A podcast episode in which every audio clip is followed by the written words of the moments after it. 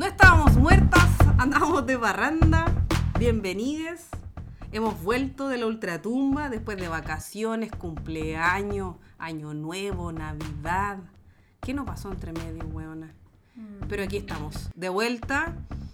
Es cierto que no grabamos un episodio desde octubre del 2022. Eh, Ya, porque- pero es necesario echarnos tanto al agua. Sí, es necesario. Porque mucha gente me ha preguntado así como, ¿qué onda con Obsessivities? ¿Qué pasa con el podcast? ¿Murió? No, señora, no ha muerto. Nunca puede morir. No, jamás. Vamos a hacer las buenas más duras, las menos, las menos constantes, pero las más duras para morir. yo- es que yo no lo vería así. Yo lo vería como. Hay que echar ese, ese, ese Twitter que existía antes que se llamaba ¿Se murió la vieja? Y decía, Pero sí, no, No, sí, no, no. Sí. está, está Ah, hospitalizada, está en la UCI. Ya, o sea, sí tienes que pensar que es como así. Nunca sabéis cuándo puede darte una sorpresa de un nuevo capítulo. Sí, así estamos nosotros. Nos gusta la, la adrenalina. Pero lo que sí, el, el, el Instagram está súper alive. Así Sí. que el que tenga un poco de ansiedades puede ir ahí al Instagram. Sí, ahí estamos siempre subiendo cosas.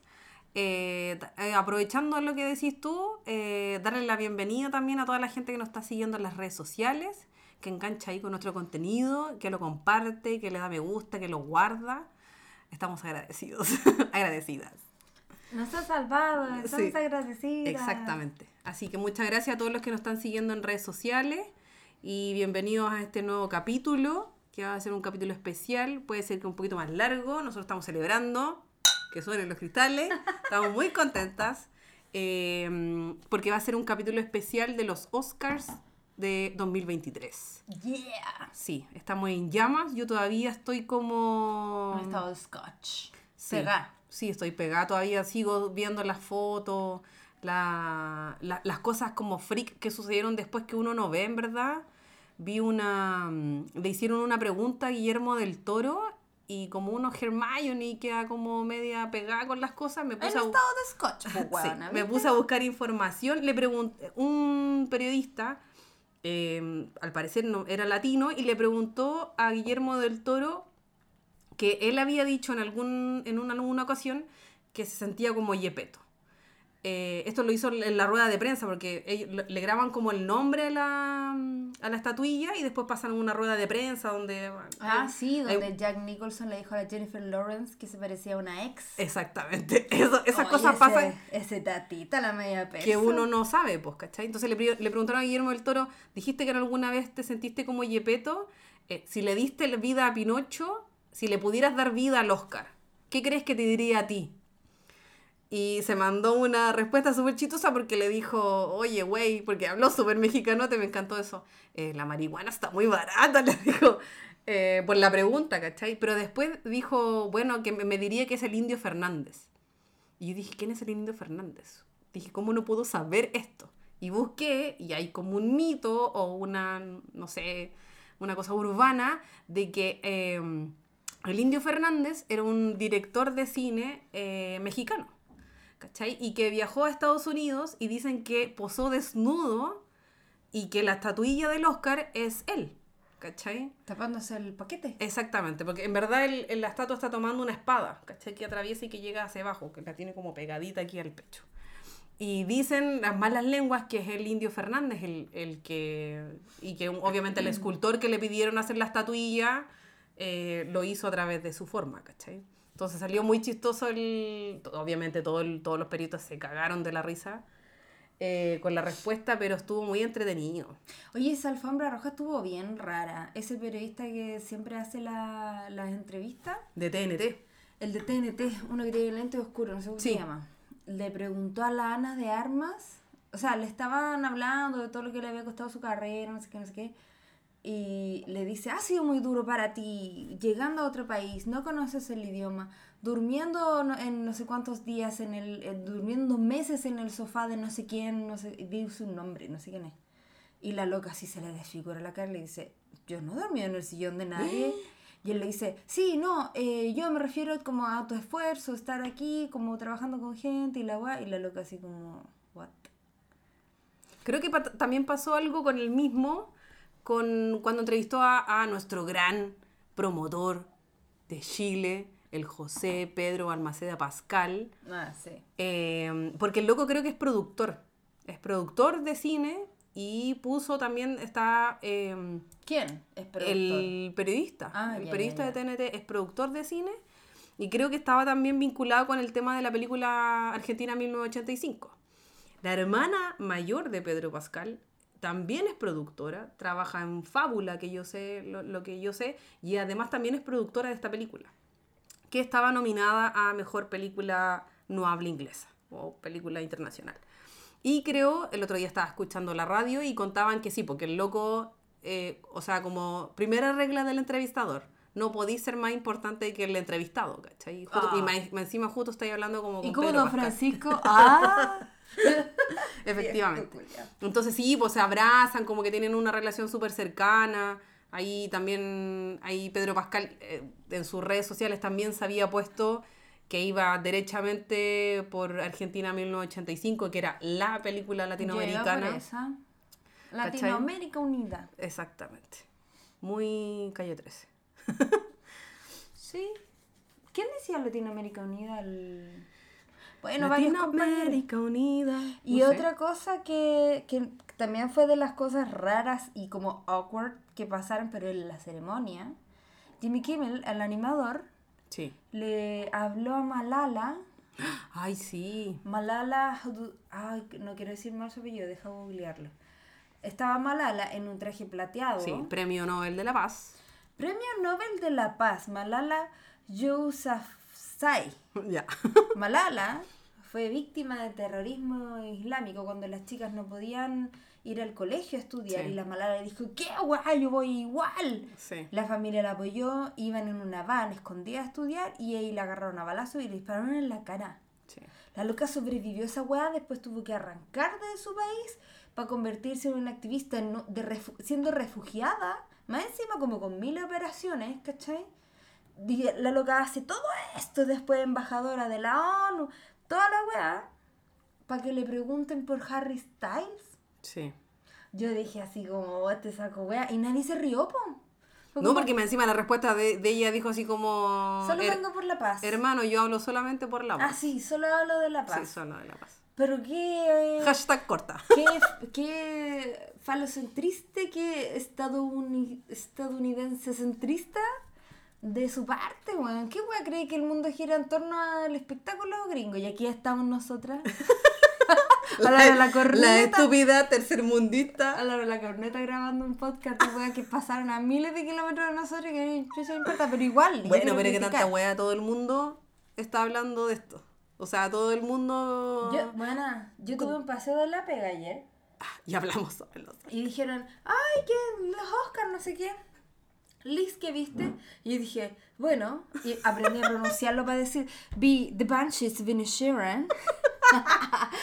y vi The Whale. Y vi The Triangle of Sadness. Sí, todo en inglés. Claramente. Y todos como, oh, Liz, Everything, Everywhere, All, all at once. once. Y todos así, ay, Liz, no, haznos una lista para ver la cosa. Yo, bitch, escucha mi podcast. ¿Quién soy yo? No puedo hacer una lista aparte. Sí, Mis eh. seguidores están acá. O sea, respeta también, ¿cachai? Sí. Bueno, ¿de qué estamos hablando? Estábamos hablando de las cosas freak de la Ay, sí, otra cosa freak que me enteré es que eh, este hombre, se me olvidó su nombre, Ese hombre que tú el que trabajó en. Nothing Hill. Hugh Grant. Ya, Hugh Grant fue entrevistado por la gran Ashley Graham.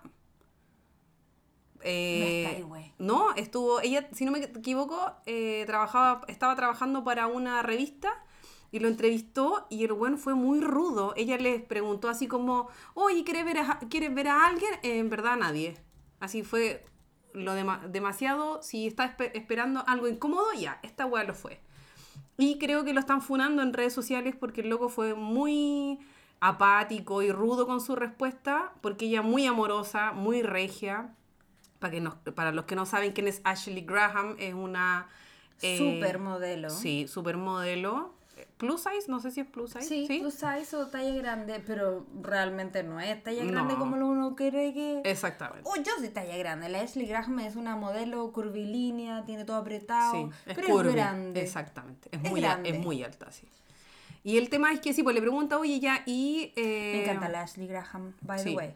Yo también, yo también la amo, la sigo en Es redes mi síganla en redes este sociales. tuvo trillizo. Sí, no, tuvo mellizo no, o trillizo. No, bueno, tuvo trillizo. A ver, vamos a ver. No, si tuvo ¿Mellizo? fueron dos nomás. ¿Para qué tanto bebé? Entonces la cosa es que ella le, le hizo una pequeña entrevista en la, también en la red carpet y, y el buen también le pregunta por una... Oye, saliste... Ah, eh, porque creo que sale en Glass Onion, en la segunda parte de, de esta película de como de suspenso, de intriga, y el gallo dijo, o sea, salí tres, tres segundos. Oye, ¿y quieres ver a alguien? No. Así fue una cosa muy incómoda, así que... mm, Pero son cosas que uno ahí... O sea, amigo, por favor, préstese. Ya, lo que ¿Por qué tan pasa- pesado? Sí, pero lo que pasa es que los británicos son así. Ah, sí, the British people. Son más cortos genios y aparte que tienen esta weá muy como mm, de competencia con los gringos, como nosotros con los españoles, ¿cachai? Sí. Entonces los weones a veces son más... El humor de los británicos es muy incómodo, weón. Entonces yo pienso que Hugh Grant se estaba como haciendo el simpático porque... ¿Tú has visto algún capítulo de The Office pero versión UK? No. Es como esa, eh, como Michael Scott, como ese weón que te hace tallas así como incómoda y todos se miran pero nadie se ríe, ya, pero 10 veces peor. Los británicos son, yo tengo una amiga que es británica que la adoro, además un saludo para ti, pero nunca escuchas estas cosas. Pero tienen un sentido del humor tan torcido, weón. Así como una weá, loca, esto no es chistoso, no te rías, como son muy así. Yo creo que quizás fue una talla, porque el weón igual es una figura pública, no sé si Sí, se puede permitir ser tan apático. Yo creo que fue una broma que a él le salió mal, claramente. Y aparte, ¿cómo se le ocurre ser así con Ashley Graham? Que es un amor, weón. Sí. Así que ya, eso por lo menos es lo que yo sé de como de awkwardness. Awareness en la ceremonia. En la Podemos hablar de ceremonia. otras, de otras polémicas, pero Oh, más locales. sí. Ya, a ver, empecemos. Ya, ya, la, la cita dato. Que Ah, tiene pero yo. absolutamente todos Sí, los datos hay, de la hay- premiación. hay varias cosas que sucedieron en la ceremonia que a mí me gustaría eh, traer a la mesa, a traer a esta conversación, eh, porque no, no es menor, no es menor que mm, la academia, eh, que la, no sé si la gran mayoría sabe, pero uno es invitado a, a participar de esta academia.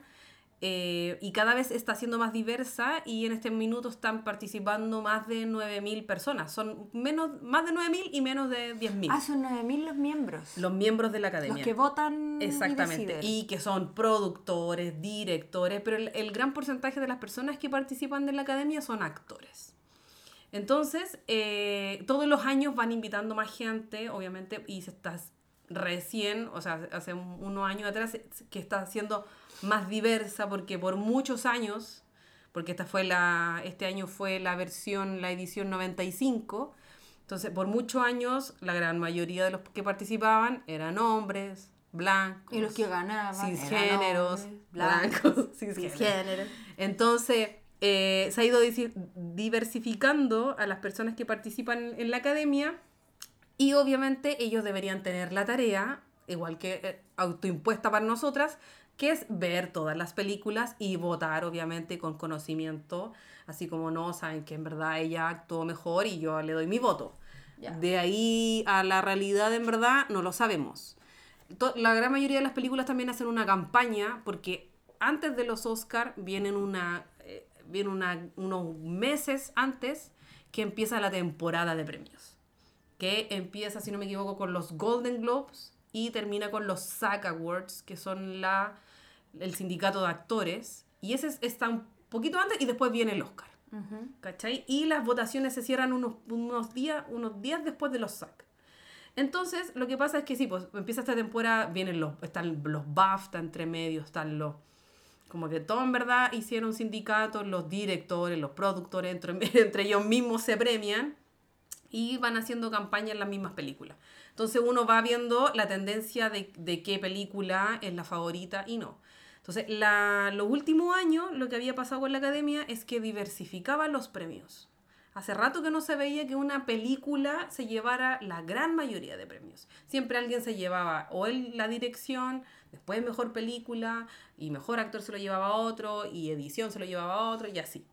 Eh, y pasó esto que eh, todo en todas partes al mismo tiempo. Una película de un, más encima de una productora que se le llama aún todavía de cine independiente, que es la A24, que es también Dato Freak, es la película con mayor recaudación en salas que ha tenido esta productora. Otro Dato Freak, películas que ha producido A24 son eh, las películas de Ari Aster, Hereditary. eh, el- este 2023 viene otra que se llama como Boo tiene miedo. Boo is Afraid.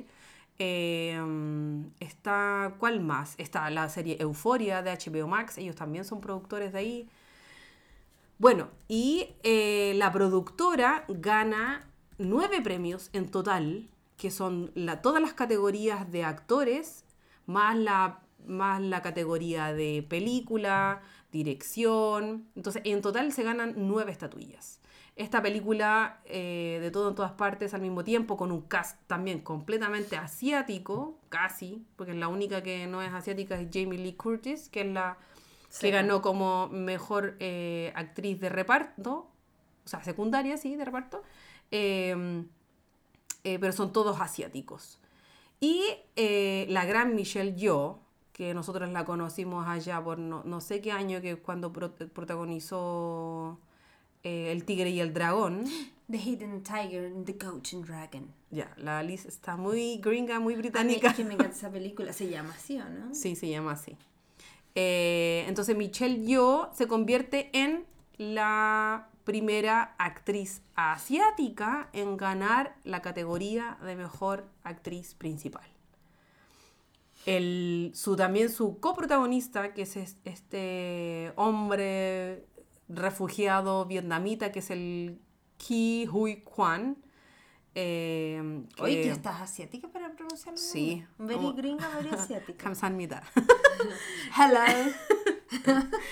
Eh, él también se convirtió en el primer asiático en ganar en la categoría también como mejor actor de reparto. Y él, yo quedé impactada al saber que era el nieto vietnamita de Indiana Jones. Sí. Oh my god. Y protagonizó Los Goonies también, que Y es una de mis películas favoritas. Y también salía en, en, en Man. Sí.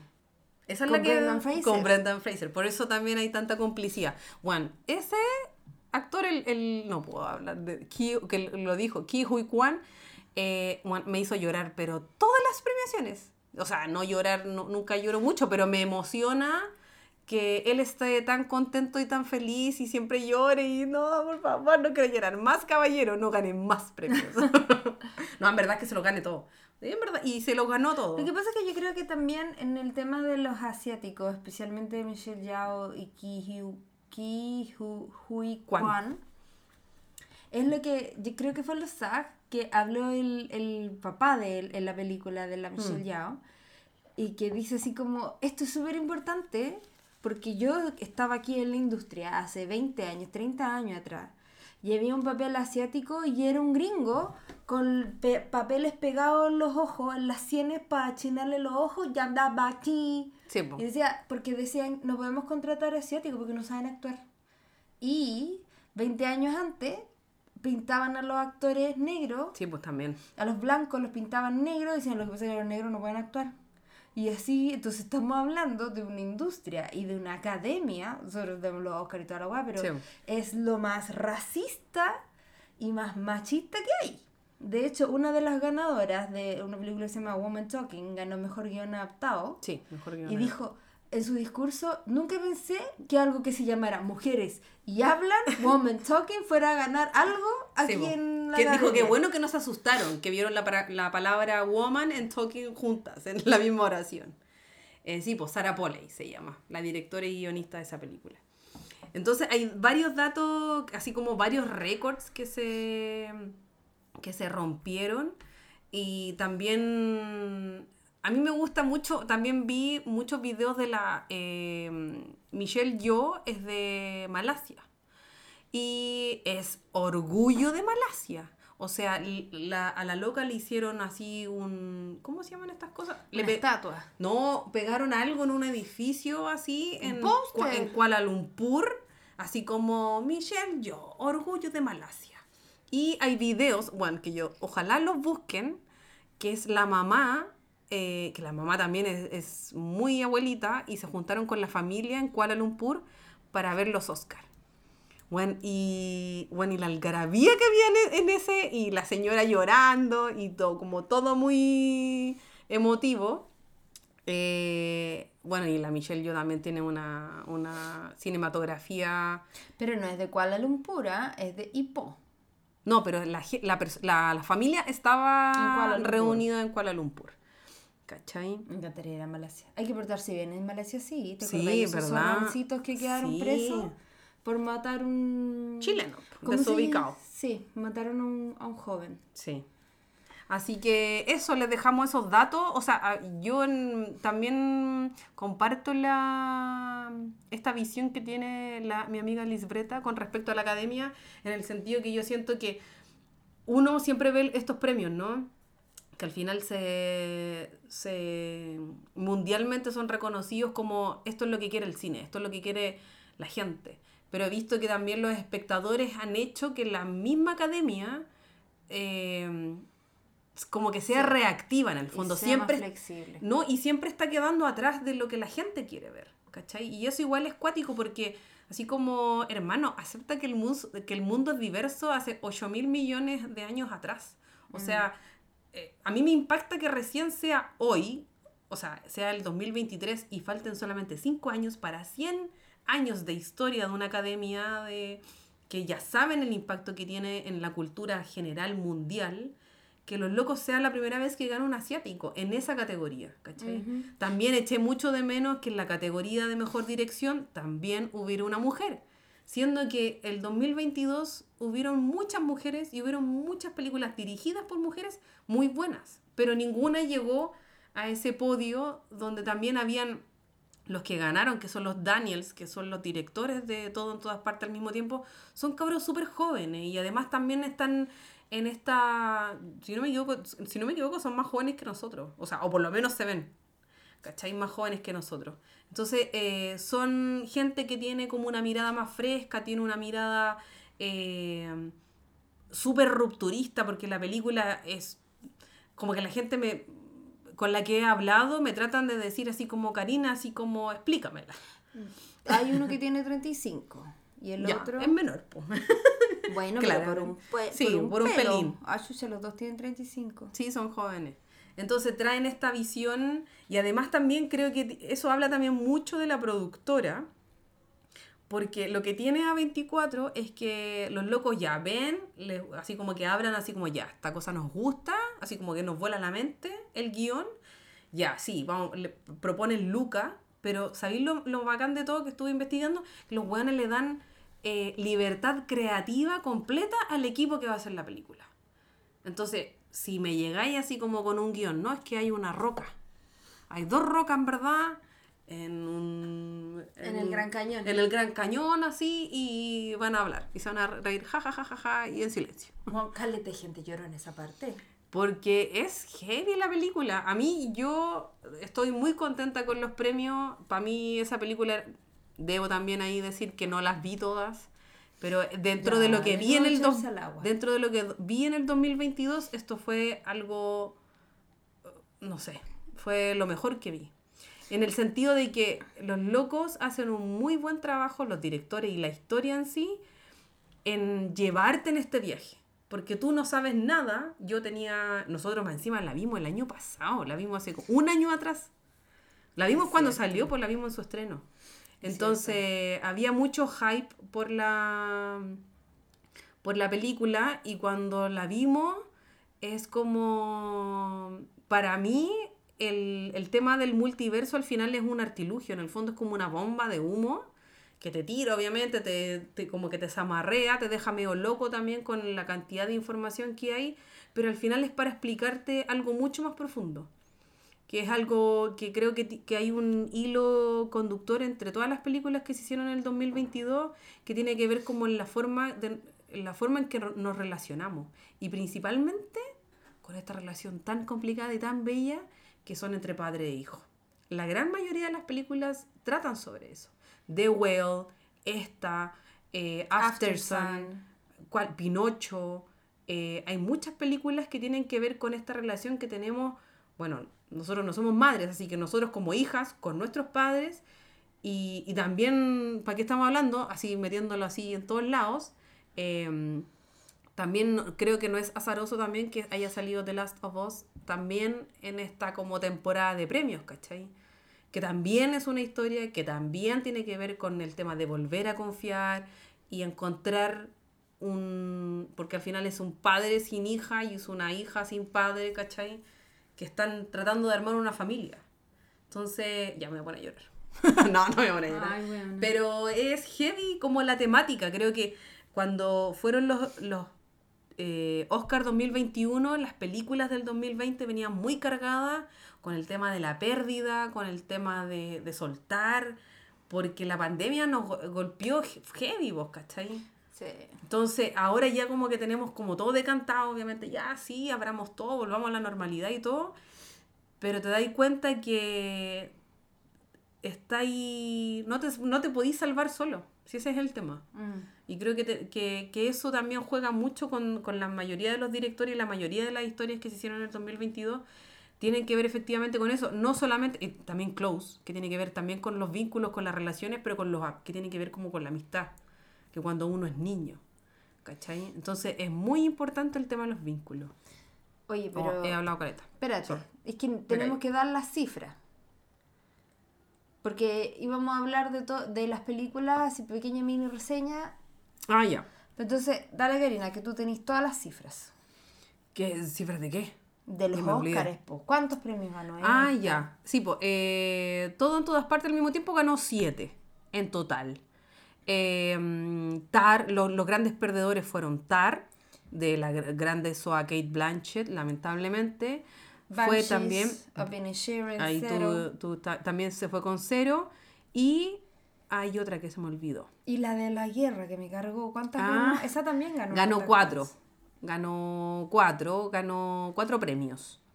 Y en, en- en el fondo, o sea, A24 ganó estas nueve estatuillas y después la que quien seguía era Netflix, que fi- al finalmente ganó, es el productor de mm, Sin Novedad en el Frente, que es esta película Alemana. alemana de guerra, o sea, de antiguerra en verdad, que se ganó el premio a mejor película extranjera o no habla inglesa, más la canción Natu Natu de esta película. Natu, natu, natu, natu, Que yo la he escuchado 8 mil millones de veces. Ya, la- ¿quién te dijo que vierais Bollywood? ¿Quién te dijo? ¿Quién Sí, te dijo? Mi amiga Liz Breta. Ella es la culpable. Y sí, pues, y se ganó Natu Natu. También otro dato que es la primera canción de una producción india eh, que también gana un Oscar. Ever winning, ever. Que hay que decirlo, por favor, vean RRR. Película, buena. Lo Sí. que sí, véanla con tiempito. Sí, con porque tres dura horas y tres horas, media. ¿Tres horas y media? o No dura tres horas. Un. Pero es buena. Sí. Es buena como... Y esa también habla sobre las relaciones, también sobre dos amigos. Igual que... Un bromance. Igual, eh, RRR es una relación de amistad de hombres, al igual que The Banshees of Inisherin. Exactamente. Yo vi ambas y, y sabéis que encuentro que ambas películas hablan, ya sea, en Asia es súper distinta la amistad en, en- que en Inglaterra, pero eh, de que hay muchas veces que los hombres necesitan no ser un bromance, sino como esa cercanía, ¿cachai? Y tienen tanto este prejuicio de, "Ay, mira", ¿cachai? Y siento Sí. que los hombres como que no saben madurar una amistad. Hay, hay algunas excepciones, Obviamente. pero... Siempre hay Yo excepciones a tengo la regla. amigos hombres que soy, son como mejor amigas, pero los buenos entre hombres es como, bueno, perro, ¿cómo estáis? Bien, Y sería. no, bien, ¿seguro? Y se miran, claramente no está bien. El otro dice, eh, sí, estoy bien. Pero nadie quiere ahondar Ah, en. Bueno, perro, vamos a tomar. Sí. Los hombres no. Entonces, estas películas hablan de la complejidad de la amistad masculina. Sí. En el caso de RRR, es una amistad que in- empieza entre un policía y un. No sé, ladrón. Como un revolucionario. Revolucionario, no es Sí. ladrón, pero es como revolucionario, no sé qué. Y, el- y en Banshees es una amistad que termina. Que eso tampoco Nate sabe cómo. Porque te- tú le podías preguntar hasta un niño, ¿cómo se hace un amigo? Ah, podía hablarle, hacer cosas juntos. Ya, pero ¿cómo se termina una amistad? Yo he terminado amistades y es súper doloroso y confuso y, y sin instrucciones, ¿cachai? Entonces, las dos películas como que ahondan en esa profundidad y son las dos muy buenas. RRR es mucho mejor, sí, y es como entretenimiento eh, de todas las áreas. Sí. Tiene drama, tiene aventura, tiene Baile. peleas, tiene baile, tiene Canción, romance, sí. tiene Musical, de todo. sí. Sorpresa, misterio, bueno, de todo. Eso es lo bueno de Bollywood. Efectivamente. Y Banshees of Inisherin, como dice Bakari, es una de las que yo vi y la encontré buena, extraña, como que me costó mucho entender de qué, daba, de qué iba.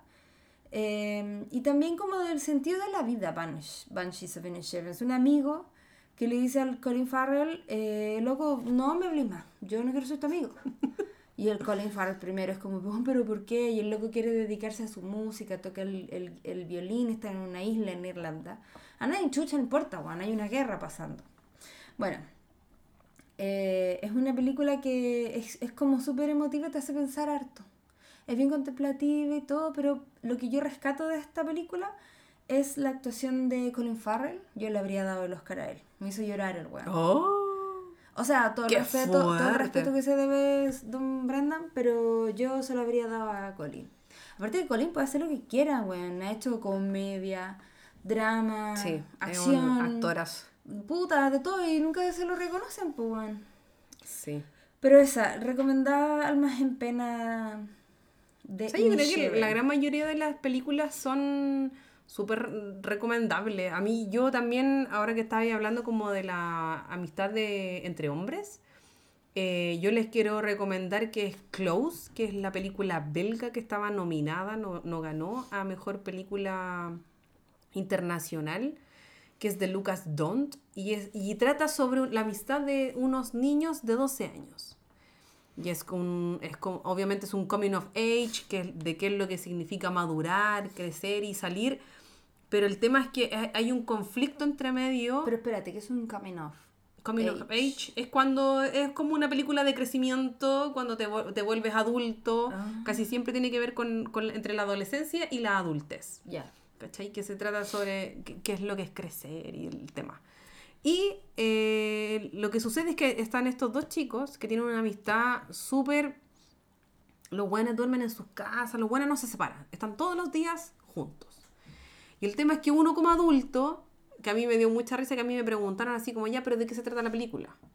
Y yo le dije, no, son dos amigos, sucede algo, no voy a spoilear para que la vayan a ver, porque es preciosa la película, tiene una fotografía maravillosa. Eh, sucede algo que hace que este vínculo, que esta amistad, que es tan pura y todo, se rompa.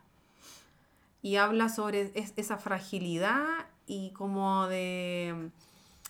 Porque, bueno, lo que sucede es que los confunden, le empiezan a preguntar si en verdad son pareja, si, si son Mm. pololo.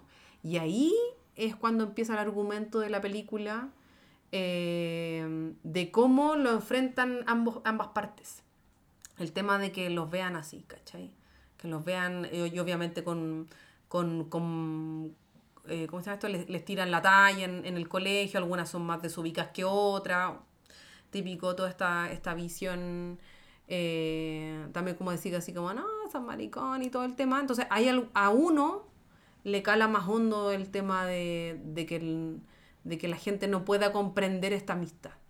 ¿Cachai? Puede ser que en algún, en algún momento futuro efectivamente pase a, a algo más, ¿cachai?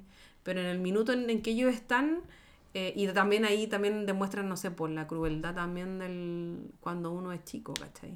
De cómo ellos también van, van reconociendo sus emociones, cómo las cómo las va ahí, ¿cómo se llama esto? Gestionando, porque no saben, también no saben qué les pasa, qué sienten, eh, no quieren conversar con sus papás, no saben, no, no saben en verdad qué es lo que está pasando. ¿Cachai? Pues al final son Sí. niños pasando a ser adolescentes. Pero es una película súper linda, la encontré con una visión súper honesta, súper amorosa también.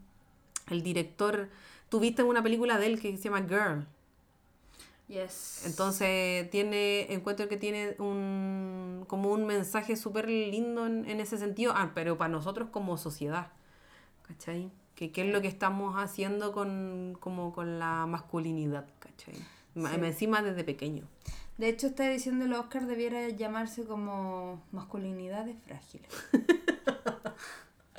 ¿Sabéis qué? Yo encuentro que eso igual, eh, no es que no sea feminista ni nada, pero siento que más encima los hombres, tú les dices, ay, tú, qué, qué frágil tu masculinidad. Claro, porque son hombres que actúan desde el miedo, ¿cachai? Es cierto que su masculinidad sea frágil, pero es para que se liberen los hueones, no para que se enojen más. Entonces siento que nosotras tratando como de ayudar a los hueones a sentir lo que sienten y a expresar lo que quieren, que en esta ayuda de decir, bueno, no tengan masculinidad frágil, los hueones se enojan más. Sí. Y como que más se, se, se centran y no hablan de sus sentimientos y la weá. Y loco, vivir la, la vida es súper corta, weón. Imagínate ser un hombre y no poder abrazar a tu amigo. Imagínate ser un hombre y no poder llorar porque tenés pena. Weón, es terrible. Sí. Y más encima los Terrible. weones se enojan. Loco, pasamos por una pandemia de tres años. Entendimos ya que la vida es súper frágil. Si tenés pena, llora, weón. Si quería a alguien, dile. Sí, po. Y yo creo también le- le hablaba con alguien también sobre eso. Eh, yo le, le preguntaba también a, a mis compañeros de pega si, si ellos habían, le habían dicho te amo a los amigos. Porque le dije, si ustedes me preguntan a mí, le dije, yo amo a mis amigos. Mujeres, hombres, pero le dije... No binarias. sí, no binarias y todo, le dije, yo los amo, ¿cachai? Porque para mí mis amigos son pilares fundamentales en mi vida, ¿cachai? Ya han estado, y, y lo más heavy es que es como un amor que uno siempre dice así como, no, es la familia que uno no elige, que no me gusta mucho a mí esa, eh, esa frase, pero es un tema, encuentro que es mucho más allá porque al final los weones cachan como eres y aún así están. ¿Te han visto en la Ya, pero como si fuera una no, mierda. No, pero te han visto, a lo que voy que eh, conocen todo de ti, te- obviamente te corrigen y todo, pero también te quieren, ¿cachai? Y hay gente que está ahí, te ha acompañado en, en tus diferentes etapas de la vida, etcétera Y, y es heavy porque le dije, yo no tengo miedo, yo lo aprendí con un amigo también. Que tengo un amigo muy querido que él perdió una amiga por un accidente. Entonces, desde ahí que quedó marcado y me dijo, yo no quiero más tener vergüenza de decirle a mis amigos que los amo, ¿cachai? Porque no quiero tener, no quiero aprender de esta forma, ¿cachai? A poder expresar mis sentimientos. Entonces, es heavy también aprender así, po, ¿cachai? Aprender a golpe, a- de la peor forma, a, a poder expresar tus sentimientos. Mm, Es heavy. es súper heavy. Sí, Oye, ya, sigamos. sí. ¿Hay más cifras o volvamos de lleno? No, los- dele nomás. No, hay, no, no tengo más cifras. Mira, de los, de los ganadores, vamos de atrás para adelante. Ya. Mejor película, eh, a mí claramente ganó mi favorito, que era en, todo, en todas partes al mismo tiempo. Si alguien quiere profundizar más en esta película y no la ha visto, o sí la vio y quiere profundizar, hay un capítulo entero que se llama Multiversos. Así Sí. que por favor diríjase al Sí, capítulo. hablamos de esa, de, de otras películas más, pero sí, hablamos de ella porque ya estábamos en llamas. Exactly. Estaba Top Gun Maverick, eh, no gracias. Ellas hablan, que la tengo mucho, muy pendiente. Empecé a ver la mitad me dio una rabia la quiero ver al cine, pero bien. Ah. No lo he terminado. Triángulo de la Tristeza, qué sorpresa más grande. Yo dije así como, "Weón, ¿qué es esto? Como que no entendí. El trailer no se entiende nada, pero nada. Eh, y es una, una película separada en tres actos de una pareja de influencers modelos que se ganan una entrada en crucero. Es gente muy rica. Sí. Me parece. Bueno, igual se sabe en el tráiler que en el tercer acto el- están en una isla, ¿ya? Entonces primero están así como en, no sé, me imagino como Suecia o en alguna parte cool, eh, Praga o algo así, y después están en el barco, después están en la isla. Ya. Y pasan weas tan extrañas. Es súper buena la película, como se las recomiendo mucho. Es comedia, drama, no sé qué wea pasa. Y aparte, una crítica que tengo de las cosas freak que pasaron. Cuando cantó Lenny Kravitz, Guachito, Ah, Guachito verdad, Rico. en el In Memoriam. In Memorial, eh, la protagonista del Triángulo de la Tristeza, la modelo, que se llama, que es una, es una, es una chica joven, Sí. eh, se llama Charibi Dean, que era Yaya. Ella tiene, tenía, eh, murió como a los 35, 38 años. Y murió el año pasado. La película Qué heavy, ¿verdad? La película se estrenó, fueron a La Palma de Oro, no sé dónde Sí, pues se ganó la palma de oro en Cannes. y murió. Y casi una- siempre es en mayo, Ella si no me equivoco. un accidente cuando joven y tuvo que sacarse el, el vaso y luego le entró una infección. Resulta que el vaso, como que lo que hace es como protegerte de infecciones, parece. Y justo le entró una infección de mierda que cualquiera de nosotros no pasa nada. Y justo murió. Y antes de la premiación. Es como, no es como que murió ayer y no alcanzaste a poner Sí, en el. Canva el- en el video. Bueno, y no salió. Y era una de las protagonistas de una película nominada Nominada. a mejor película. Sí. Yo creo que tiene que ver con, o sea, no sé cómo funcionará el tema del In Memoriam, pero caché que, que no fue la única, ¿cachai? Que mucha gente le llamó la atención que habían varias personas que faltaban ahí, ¿cachai? A mí me da la libre impresión que tiene que salir solamente gente que está como inscrita dentro de la misma Que academia. tiene su cartón de miembro. Exactamente. 32 años Su, su tenía. golden ticket. 32. Sí, súper parece joven. fuerte. Bueno, eh, esa película ahora está en, en Amazon Prime. Y bueno, los recomiendo muchísimo. Los Fabelmans, Y no sé si viste el, que el, el director de Triángulo de la, de la Tristeza, yo no la he visto, pero es eh, The Square también. No sé si viste esa película. sí, The Square la encontré un poco rara. Bien rara. Ya, Al parecer que- el director hace weas raras. Pero es que bueno, tú sabes cómo son los suecos, pues bueno. The Fabelmans. había The. Fabelmans, ah, no me interesa. es como, bueno, Steven Spielberg, voy a hacer una película de mí. Ah, no, no quiero, caballero, no me interesa. Eh, Yo, Avatar 2. mira, sí, pues yo debo decir que no la vi, pero sí la quiero ver. Pero solamente por esta cosa muy romanticona del cine, obviamente, de él como cineasta, como, como nace esa cosa que a mí me llama mucho la atención de, de cómo nace este amor por el cine, ¿cachai? Mm. En verdad yo solamente como por eso la vería, porque tampoco soy muy fan del caballero Spielberg. A mí un Obsessivity, el, el David, Oh. David, saludo, me dijo que, mm, que Steven Spielberg era sumamente sionista. ¿Qué? Sionista. Los sionistas es como una rama de, de- del judaísmo que es como extremista. Entonces Ah. ellos como que como que tienen una visión muy muy sesgada de los privilegios que tienen ellos mismos, ¿cachai? Ah, mira, no sabía. Sí, Dato o la su amiga Gal Gadot también, sionista hasta las patas. Ah. Entonces los sionistas son como, para ponértelo así, como el Tommy Jerry de los palestinos, ¿cachai? Mm. Como los guanes que dicen, no, pues obvio si nosotros somos pueblo elegido de Dios, pueblo elegido. Todos los que están en oye, vos estás en mi casa, ra, ra, ra, ra, metralleta. Aquí dice en la Biblia que, que tu casa es mía. Ya, sí, Ya, esa- ese nivel. ese nivel. Eh, los espíritus Imagino a Gal Gadot gritando esa wea. Gal Gadot no tiene esas necesidades, pero Gloria. Eh, Espíritu de la Isla la recomiendo también. Esta ya la encontré en Cuevana. Cuevana. Sí, aguante, huevana. Eh, Avatar 2 Somos la, fui, la fui a ver al cine, que creo que es de esas pocas películas que tenéis que verla como en 3D. La vi en 3D. Sí. Fue como espectacular. Yo me sentía una Navi. Sí, Me sentía en, efectivamente. en Pandora, weón. Sí, o sea, eh, merecidísimo el, el premio que se ganó a efectos visuales. Pero ¿sabéis qué? En Avatar 2 no tiene ni un fucking sentido, weón.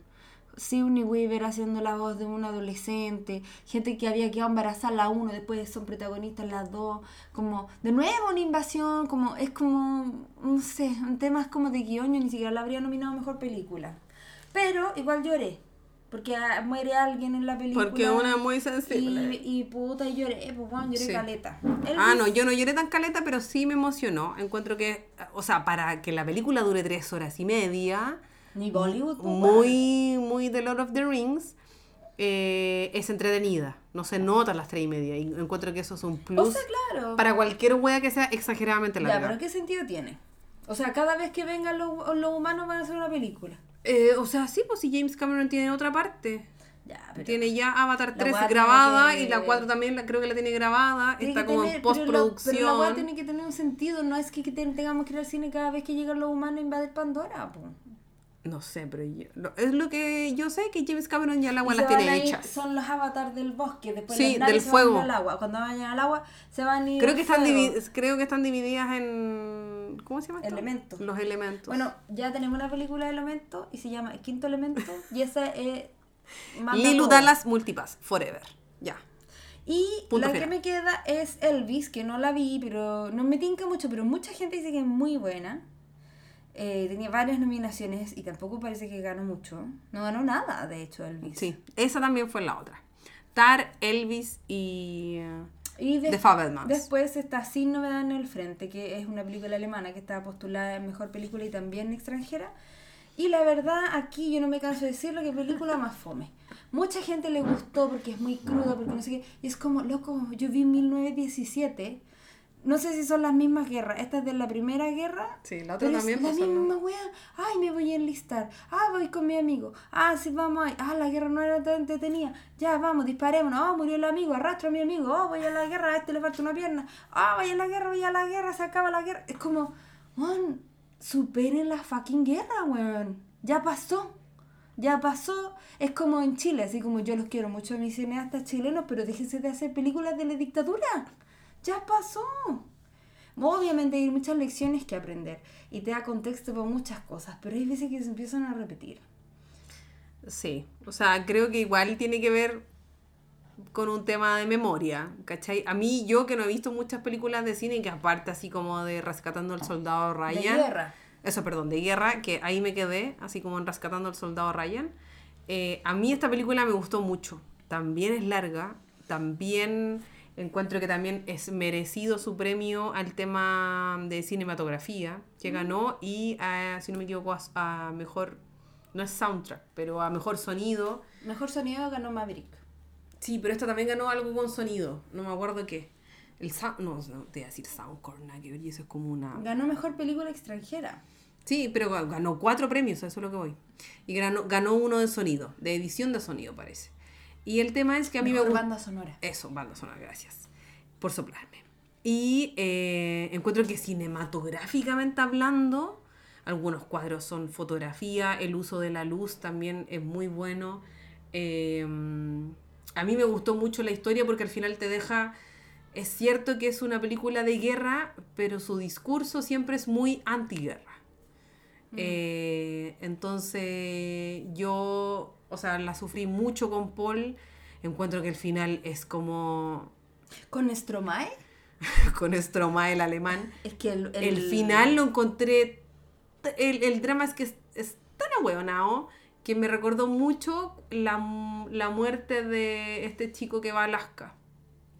Ah, y el... La película Into de. the Wild. Esa, Into the Wild. Mejor diseño de producción también que tú decís como hermano, o sea, lo- y lo que me gusta que también deja muy mal, obviamente, al gobierno alemán, a todo, a todo lo que tenga que ver con los altos cargos también de, Pues empezaron una de la, guerra de la nada. y, y lo, lo peor de todo es que te dan datos súper crudos, que al final mucha gente murió y en el fondo sí podría haber evitado muchísimas, muchísimas muertes. Y creo que ese al final es el mensaje, que al final, bueno, por una wea así como casi de orgullo eh, y así como por una tinca, obviamente los altos mandos mandaban a los pobres cabros que se los, al final se los embaucaban con esta cosa como del honor, de defender la patria, y los mandaban y al final, lo dicen al final de la película, que al final por años mandaron a cabros a morir y el frente, que- porque estaban peleando con Francia, weón, los guanes ni siquiera no sé, ni siquiera pudieron conquistar un metro, dos metros, nada. ¿Cachai? Entonces tú veí de, de toda la cantidad de gente que murió, que fue más encima eran puros cabros chicos, matándose entre ellos, horrendo, que no estaban preparados tampoco. eh, es terrible, ¿cachai?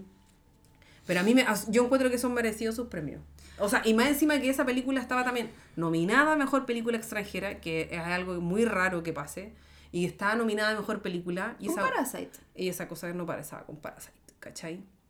Ah, mira, me falta una. Amor por con Bueno, ya vamos a superar la agua si ya ganó ya. La otra que queda en mejor película es Star, de la Soa Queen diosa Kate Blanchett. Kate Blanchett. Que se veía yo tenía, maravillosa, Yo tenía mucho, mucha expectativa de esta película y la vi y el tema es súper extraño, ¿no? ¿Cachai? Porque la, el Kate Blanchett interpreta como una directora de orquesta que yo pensaba que era real, así como fotos de la Lidia Tarr en la vida real. Y, y no, weón, era... Sí, un personaje... Eh, Pero habla como de la cultura de la cancelación. Ah, sí. Sí, pues desde una, ella es una artista, así como una hueona de conservatorios y la más brillante de las brillantes de la música clásica y de las directores de orquesta, y se le empieza a ir por X circunstancia todo un poquito al carajo por la por, por cómo es la sociedad o por cómo te ves encasillado en ciertas cosas, como estar en el lugar equivocado a la hora equivocada Sí. y caes en esta agua que no hay vuelta atrás, ¿cachai? Y si bien la película es un tema súper interesante, tiene súper buena cinematografía también, tiene unas tomas así como Sí. desde abajo, bacanes, y la Kate Blanchett es sequísima en su papel, es más larga que la chucha y no dura- pasa nada, weón. También dura tres horas. Esta moda de mierda que me escuchen todos los directores de hacer películas de dos horas y media, weón. O sea, es como esa weá de Tarantino, de Hollywood. No Uy, esa sí que era nada, larga también. No pasa nada y en la última 20 minutos 45 pasa minutos, media hora, sí. y queda la cagá. Y es como, ay, Dios mío, yo tengo cosas que hacer, ¿cachai? Y tengo déficit atencional, me cuesta mantenerme en una película que es tan larga y tan lenta, que me dé algo, que me dé, que al medio hay un pic. Como dicen que hay una fórmula perfecta, que es una, una, una fórmula que no me acuerdo cómo se llama, pero que en cierto punto tiene que estar el pic de, de emoción Ya. como la curva de. Oh, yo hice un, un taller de guion y toda la weá. Hay un, de, que empieza como el viaje del héroe, ¿cachai? Y cuando el viaje del héroe está como en Sí, el pic, esa weá para que la gente se quede en sala y todo bien, eh, tiene que ser, ponte tú, como a la hora 10, ponte tú. Y después baja. ¿Sabéis qué película calza perfecto el pic en esa, en esa, en esa curvatura de tiempo? Matrix. No. Toy Story. Sí. Toy Story tiene el pic. Yo voy a averiguar esto y voy a escribir de eso para que lo pongan en el, Voy a escribir un libro, espérenlo. Pero hay una fórmula matemática que tiene que ver con la duración de las películas y dónde ubicar el pic para que la gente no se aburra. Y esa weá, hay una película que calza perfecto, perfecto, perfecto, que es Toy Story. Qué fuerte, no sabía esa Bueno, información. pues volvamos a ese esquema. Yo no puedo ver dos horas y media de nada y después diez minutos de todo. Mm. No puedo. Entonces Star era muy buena la idea, pero no estuvo tan manejada. Igual Todd Field es un weón lentísimo. Es que el mismo que dirigió Carol. Y Carol también es lenta. Ah, sí, po. Ah, Se miran, piensan. Y también hizo esa película de Bob Dylan con Kate Blanchett también. Ya. Pero, puta, no sé, yo ya no tengo cabeza para weas tan lentas. Es que también depende, sí, por mucho de la visión del, como del director. Es otro buen contemplativo que es como medio lento, que hay cierta gente que no le gusta, que ese es el Denis Villeneuve. El que hizo Dune, el que hizo Arrival, que hizo... Pero Arrival no es lenta. 20, 40, 2049, pero yo encuentro que... ¿Cómo se llama esa película? Dune es un poco lenta, también dura casi tres horas. Ay, no, qué fome. Mega contemplativa. A mí me gustó. Pero encuentro, eh, efectivamente, lo que es verdad lo que decís tú. Pues si no está ahí. Si la cosa no te engancha y tú decís. A mí me pasó con la que tú decís, la de Quentin Tarantino, que era una vez, eras una vez en Hollywood, que tú decís. He pasado mucho rato aquí sentada. Sí. Algo raro pasa. Sí. Entonces ahí claramente no te cuaja el, el tema de la película. Al- Algo no está funcionando, ¿cachai? Ya, ¿y qué nos falta? Mira, Eh, no hablaste de The Mejor Whale. actor. Yo vi The Whale eh, y yo esperaba mucho a Brendan Fraser. Yo estaba enamoradísima de Brendan Fraser en mi adolescencia. Ah, ¿sí? Bueno, ¿has visto George de la Selva? Sí, era guapo el Esa escena cuando el weón está como vestido de humano y está como con los caballos, ¿sí? Y están todas las minas en el establo así mirándolo. ¿Has visto esa escena, No, no la weón? he visto. Y sale Brendan Fraser así con el pelo largo al, al viento. Sí. El otro día se hizo como viral también el tema de mm, Al Diablo con... No, no se llama Al Diablo con todo. Al diablo con el diablo. Eso, Al Diablo con el Diablo que dice que habla español. Dice, no me gustan los crustáceos. Habla muy bien español. Lo siento, no habla español. español. Sí. Señor, ¿quiere comer en la terraza? Lo siento, no habla español. Ya, Pero ya, mira, eh, Brendan Fraser, yo vi The Whale, tenía mucho, mucha expectativa de esta película. Estaba esperando mucho a Brendan Fraser. Aparte, saber todo lo que le pasó, que abusaron de él, que tuvo después un hijo, que tuvo que hacerse mucho cargo de su hijo de- con necesidades especiales. Sí, pues el loco se separó, o sea, desapareció de Hollywood, en verdad. Entonces, claro, tenía mucha expectativa. No es que, la, no, es que no me haya gustado la película, pero gente que la vio antes que yo me dijo, weón, es horrible, lloré mucho, me dio mucha pena. me dio pena, pero sabéis que entendí como quizás desde otro punto de vista el, el sentido de la, de la película. La película se llama The Whale, hay una historia paralela. Brendan Fraser es una persona obesa mórbida que está ya en la última etapa de su vida, porque se ha descuidado mucho, está muy mal de salud, y él da clases de literatura o de cómo escribir, una cosa así. Y aparece su hija, que es la Max de Stranger Things, que es una cabra pesadísima en la película. Y tiene que ver mucho la, la idea de, de, esta relación, porque él la abandonó y porque no sé qué. Nuevamente la relación de padres e hijos. Y básicamente Brendan Fraser está ahí porque él tuvo un, como un desencuentro amoroso, una pena muy grande. Y lo que pasó realmente acá es un abandono, abandono total, pero de sí mismo. ¿Cachai? Entonces la película habla de eso, porque él, hace, hace la, la, el juego con, la, con Moby Dick y un ensayo que escribió la hija sobre Moby Dick, sobre qué le pareció Moby Dick. ¿Cachai? Yeah. Entonces la hija dice, mira, me parece, porque al final el gallo quiere cazar una ballena, como no sé qué. Y en el fondo es como, es un animal. Ese es, ese es, el, es, es como la, la weá que hacen, como, la ballena es un animal, pero el pescador es el que está obsesionado y el que puede elegir. ¿Cachai?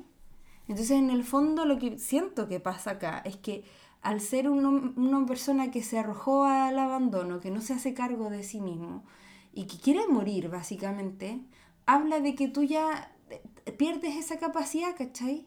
Los humanos tenemos Sí, la capacidad de tomar sartén por el mango de nuestras vidas. Aunque tengas pocas decisiones, seas pobre o no tengas muchas opciones, siempre tú puedes tener tu vida en tu Sí, mano, po. ¿cachai? Y, el, y los animales no. Una ballena no. ¿Cachai? Entonces siento que el juego tiene que ver mucho con eso. Y todos dijeron así como, ay, pobrecito, el personaje de Brendan Fraser, no sé qué. Pero sabéis que yo también lo vi como, esta persona decidió abandonarse. No es que Sí, no me diera pena, sino que lo entendí de otra manera. Y también hay harta controversia con respecto a esta película, incluso hoy día en Chile, eh, que hoy día es un día secreto, porque no sabemos cuándo va a publicar esto, pero funaron a la un día semana. Y incluso antes que la funaran, varias activistas gordas estaban diciendo que la película era gordofóbica. Sí. Y que decían, ay, pero ¿por qué no contratan a un actor que sea gordo? ¿Y por qué le ponen un traje de gordo? Pero ¿y por qué como el loco sale comiendo? Sale porque sale comiendo con atracones de comida, ¿cachai? Y es como estereo, es, es como extender este estereotipo de la gordura Sí. a, a lugares que son caricaturas y es como, loca, no es caricatura. Hay gente que es obesa mórbida, ¿no? Y, y hay gente que dice, bueno, pero ¿por qué no contrataron a un actor gordo? Brendan Fraser era gordo cuando lo contrataron. Sí, creo que y tuvo que, aparte- o sea, creo que tuvo que subir 20 Sí. kilos. Y aparte de eso, sí, pues le pusieron estos fat suits que se llaman. Y aparte que es como una persona marginada, una persona que está fuera del espectro de la academia, ponte tú. Sí, ¿Quién mejor que él para hacerlo? Y aparte como, weón, si vas a contratar a un beso mórbido, ¿cómo lo haces para que no se te muera? Weón, si tu corazón está bombeando a mil por hora, tus huesos están a todo lo que dan, tus articulaciones, a ese weón lo va a ir a hacer un- ir a un estudio. Sí. Ah, no hablen weas tampoco, pues si uno, yo soy gorda y activista y, to- y siempre es como por el orgullo de las gordas, porque la gente también cree que uno, que ser gordo es una ofensa, ¿cachai? Es un adjetivo. Hay mucha gente que, que le gusta ser así, o que es así por otras razones. Ese es otro tema, ¿cachai? Pero siento que aquí la gente está perdiendo un poco el foco, Sí, po. porque la película ni siquiera se trataba de la gordura. Podría haber sido un alcohólico, podría haber sido un, un adicto al porno, podría haber sido un hueón adicto a la coca, ¿cachai? Porque todas esas cosas son un abandono, o sea, entregarte a otra cosa, entregarte a algo que te saque de tu, Sí, de tu ser, Que en el fondo tenga el control eso. que tenga el control Sí. de tu vida. En este caso es la obesidad. Sí. Entonces, si es por eso se ha interpretado un drogadicto, contratemos un actor drogadicto. ¿Estás No, pues sí, pues no tiene. ¿Cachai? Sí, sí, yo vi el tema de que fue, eh, o sea, el contexto fue que alguien le escribió como en estas cosas así como de estas cajitas de consulta a la Anto Larraín y la Anto Larraín responde dando esta que, Más que encima encima ni siquiera eso. había visto la película y que solamente. Sí, y que solamente se había quedado con la opinión de otras eh, chicas también que ella sigue que también tienen que ver con el tema de como que son eh, body positive body neutral, etcétera, y que la, habían, había, ella había escuchado que había- eh, era gordofóbica. Y de ahí parte su argumento que e- efectivamente deberían haber contratado porque a un actor que más encima debería ser gordo y más encima queer. Porque el Ah. personaje que, Pero que mira, tiene Brendan, entonces, y ahí empieza la, la polémica que hasta hoy la chica tiene sus redes sociales cerradas. La loca eliminó Ay, su pero- cuenta de Instagram, y pero me contaba ahí que era algo como... Pero siempre lo hace. hacen, como las las influencers son bien volátiles o volubles Sí. eh, en ese sentido. Es como loca, si tú tenés que decir una opinión y estáis en redes sociales, hay que ser un poco más consistente, pues, weón. Es como la Valeria Luna cuando se puso a hablar anti niños. Uh, ¿verdad? Que y- también la. Pero a eso voy, pues bueno, si tú, ellas mejor que nadie saben con quiénes tienen que lidiar. Más encima el, el caso del Anto, yo suelo prestarle mucha ropa porque la gente le tiene un odio a los gordos. Sí. Bueno, la loca de repente muestra, yo a ella la entrevisté para mi tesis, es muy tela la chica, de verdad que es muy tela. Y es cierto que es cuí que toda la weá. Pero yo he visto la cantidad de, ella mostraba la cantidad de mensajes, gente que de la nada la empieza a atacar. Sí. Entonces, en- yo creo que si... Y le pasa también el otro día, caché que el weona que Crazy compartió algo también, un comentario que le llegó y que decía así como guatona, fea, fuertona, así como...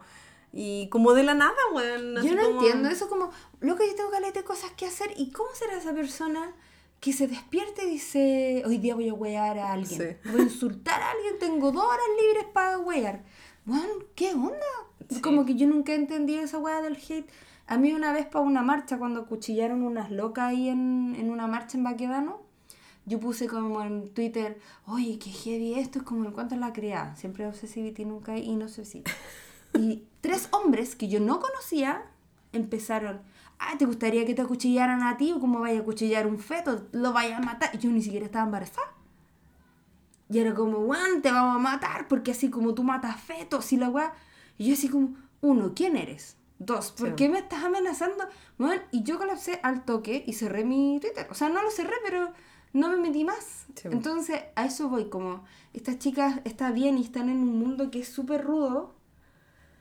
Pero también tienen que ser bien consistentes con todo lo que opinan, incluyendo po. películas que sobre todo que no has visto, ¿cachai?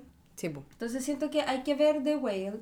Es importante el mensaje. Y estuvo, estuvo bien que se ganara el premio Brendan Fraser. Su trabajo fue súper bueno, la verdad. Yo se lo habría dado, repito, a Colin Farrell, pero... Pero bueno, ya se lo ganó y él estaba súper feliz. Sí, y sabéis que me alegro porque es, es una buena oportunidad para mostrar que aunque te pasen cosas muy malas, siempre te puedes poner de pie de nuevo. Puedes, él está volviendo a la industria, creo que tiene nuevos proyectos, ¿cachai? Y, Así como gracias, muchas gracias Darren Aronofsky.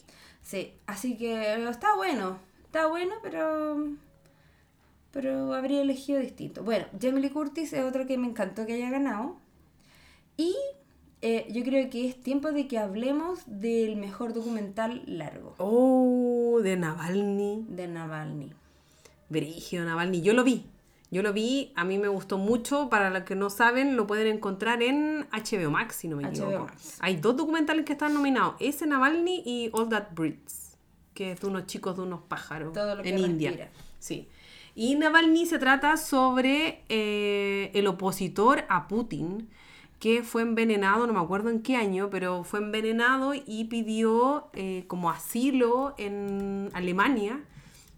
Lo llevaron en un vuelo así y lo... Llegando a Alemania le confirmaron que efectivamente había sido envenenado. Qué heavy. Por un veneno en específico que usa Putin, eh, que es como Putin- su marca Putin registrada. Tiene, eso tiene registrado un veneno, pero qué poco práctico No, para las, sí, para las O sea, a lo que voy que dicen el, nombre del veneno, que no sé, no ahora no me acuerdo cómo se llama. Y el tema es que este hombre, eh, cuando ya se recupere y todo, porque viaja con su familia, tiene dos hijos, una esposa, eh, y él empezó a hacer mucho enganche con la gente más joven, con la gente que, que quería, obviamente, el loco quería obviamente sacar a Putin del poder. Y el, el tema es que él se mejora eh, no, y decide volver a Rusia. Pero ¿por qué, caballero? Amigo, eso, amigo, amigo, amigo, date cuenta. Y el loco dijo, no me tengo que esconder, yo no hago, no he hecho ningún... Ya, pero ¿cómo se pone a negociar, a hablar, a lógica con gente Sí, que pues, no y es tiene como lógica, el, po, el loco, su campaña también era muy youtuber, mu- mucho video de YouTube y todo. Y eh, bueno, el tema es que el loco vuelve a Rusia y el güey lo meten preso. Y en la El 2 de febrero. Y en la actualidad él está preso y puede tener hasta 20 años de condena. O sea, creo Actualmente que... está en una condena de cuatro años. Sí, pero creo que se puede extender hasta 20 años de condena. Entonces, entonces loco, sí, pues graban todo, toda esta cosa desde cuando él... eh, yo encontré muy bueno mi alma, muy periodística. Me encanta, a mí me encanta ver documentales. Y mm, vi ese y a mí me encantó, me, me gusta cómo está. Obviamente es una postura sumamente política el hecho de que hayan votado por ese como mejor documental. Y además también otro da- dato freak que no, no sé si dieron cuenta, si lo- para los que vieron la, mm, la gala, la ceremonia, es que muchos también invitados a- andaban con un lazo azul. Que nosotros nos preguntamos, que nosotros lo vimos también en vivo y nos preguntamos así como ya, ¿qué significa esto? Y era sobre obviamente los refugiados ucranianos. Eh, y tiene que ver, sí, por una postura sumamente política en contra, obviamente, de Putin y en contra de este conflicto bélico que todavía, que hace muy poco también se cumplió un año. ¿cachai? Que todavía sigue la guerra entre Rusia y Ucrania. Entonces es, es heavy porque al final em, este gallo recibe ayuda de un periodista que es como... Que el one es como investigación de datos. El one cruza datos, compra datos, así como en internet, y el one los cruza. Y como por la vida, o sea, en su, en su pega, porque el, loco es como independiente, se contacta con Navalny y le dice que tiene los nombres de los hueones, co- como que los pueden encontrar y, um, y efectivamente los encuentran. Encuentran su foto, encuentran su nombre, encuentran su número de teléfono y a los buenos los llaman, los hacen caer en una trampa y los buenos cuentan así como que es verdad, que en verdad le metieron algo en, en la ropa interior. Así funciona, es como un polvo que... Mira, yo lo en la- encontré. en la ropa- Dice- ¿Cómo se llama? Se llama agente nervioso Novichok. El Novichok. Y Encima dice, es de la familia de agentes nerviosos que se desarrollaron en la Unión Soviética en los 70 y 80. Podrían haber renovado un poco la weá, po. Algunas fuentes lo califican como los agentes nerviosos más mortales que jamás se hayan hecho, con algunas variantes posiblemente 5 o 8 veces más potentes que... Bueno. ¿Y qué te pareció el documental? A mí me pareció muy bueno. Es mu- es muy bueno. A mí lo que me gusta también de los cu- documentales, que algo está a favor de ti, es que son muy cortos. Este documental y el otro que está en HBO, eh, que es el All That Breeds, duran una hora y media.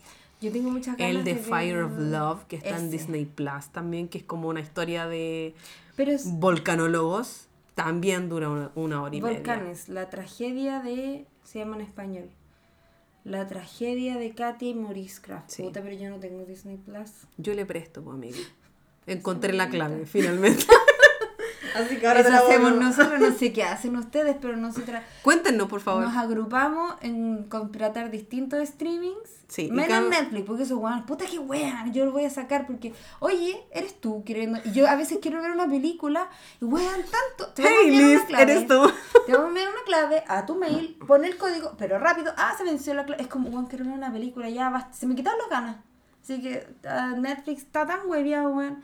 Pero sí, hacemos eso. Nos repartimos las Sí. suscripciones y nos dividimos los usuarios y tú me das esto y yo te doy esto. Exactamente. Porque a nadie le, weón, la espalda para llegar a 10 lucas al kilo. Sí. Y uno tiene que tener plata para todos los streaming.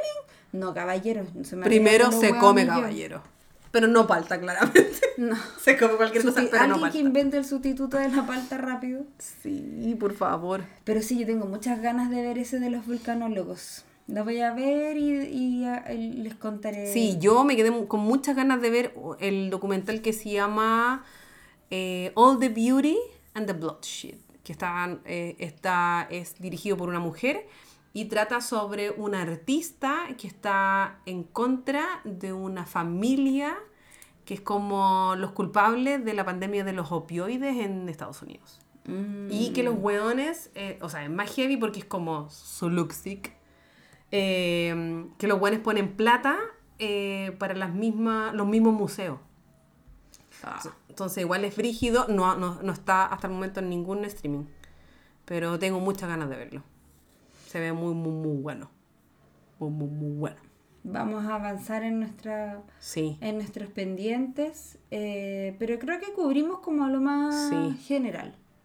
En general yo quedé súper conforme, me gustaron las películas que ganaron, me hubiera gustado que ganara Argentina, así en, en película extranjera, eh, que también esa película creo que es muy buena, y también me habría gustado haber visto Ellas hablan entera, porque habla de una, de una, de un tipo de... De una comunidad menonita Eso, comunidad menonita que Sí. estaba en Bolivia. en Bolivia. Que es como gente que vive como los Amish, como con otras reglas y como en, como en otra época. Y para variar, los hombres eh, habían cometido muchas violaciones, prácticamente casi todas. Las drogaban, las drogaban y las violaban. Y drogaban a la, a la casa completa, a la Sí. familia entera, para entrar, violar a las chicas y después ellos, los mismos hombres de la comunidad decían, no, es el demonio, es el demonio. Sí, no porque pasa el- el- la, nada". la comunidad menonita es una comunidad religiosa, ese es el, el tema. Entonces, las- ellas tienen que decidir qué hacer porque efectivamente los mandan presos, pero duran dos días y vuelven a la comunidad.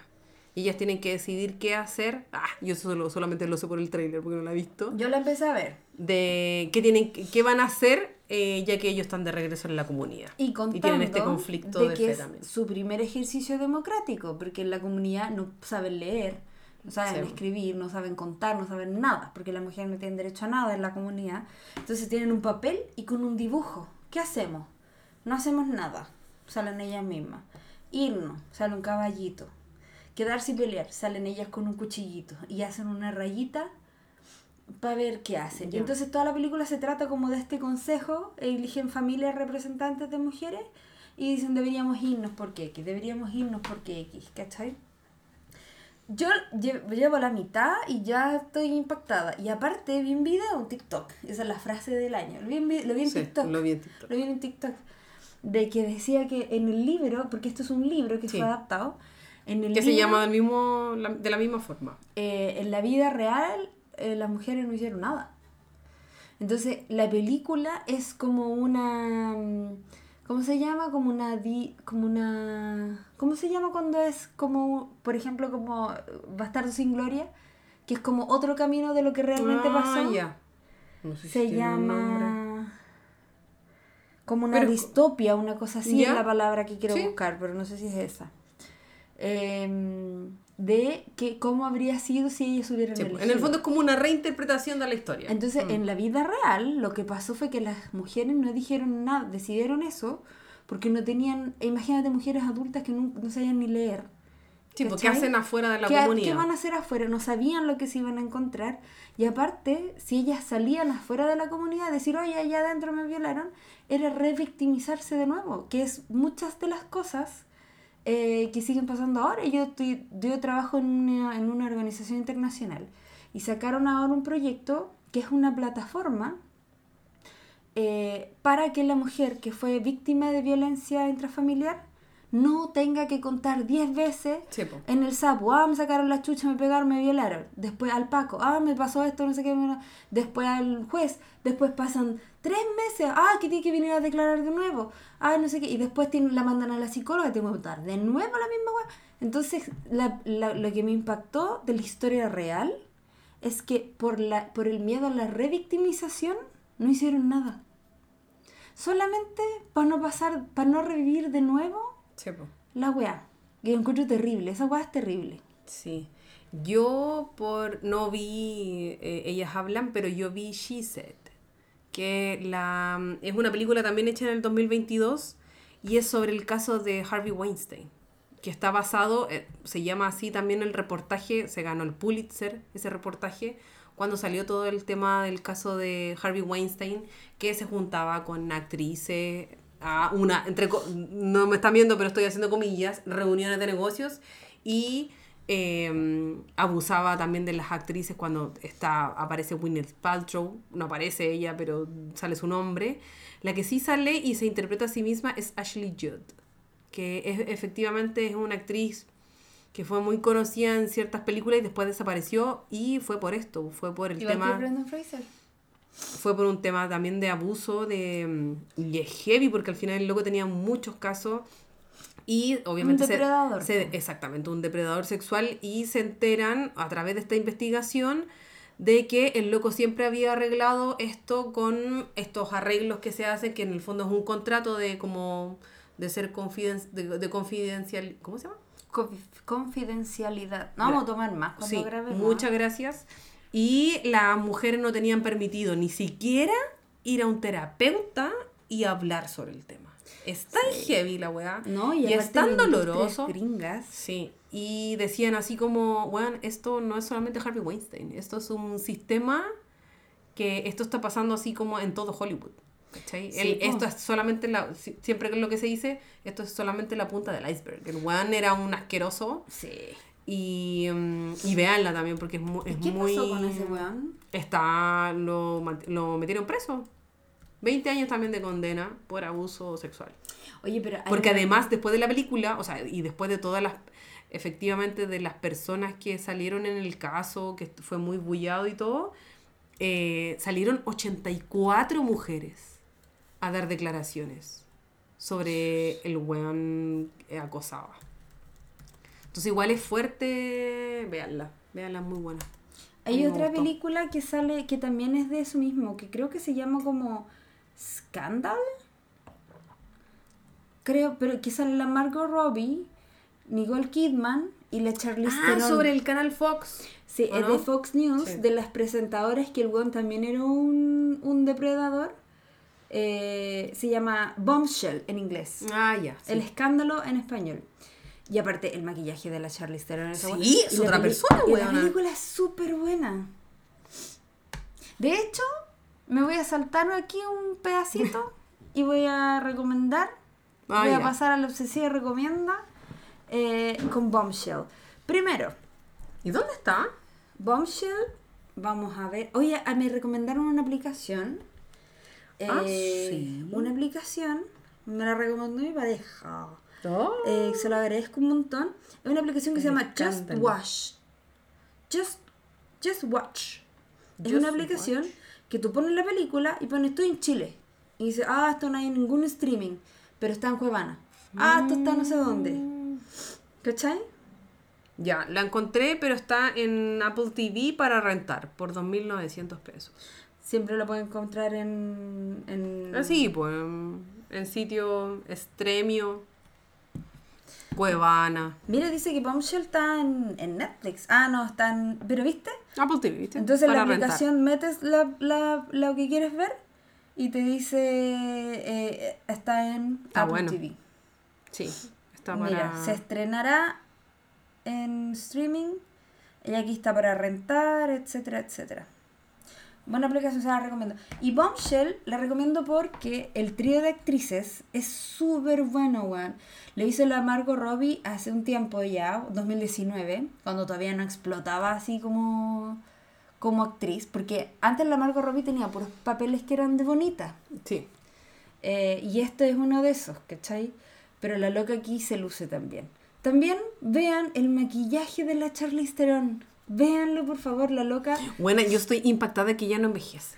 La Nicole Kidman. No, la Charlize. La Charlize. Es que es de, su- es de África. Puede ser por eso. Esos genes están mejores.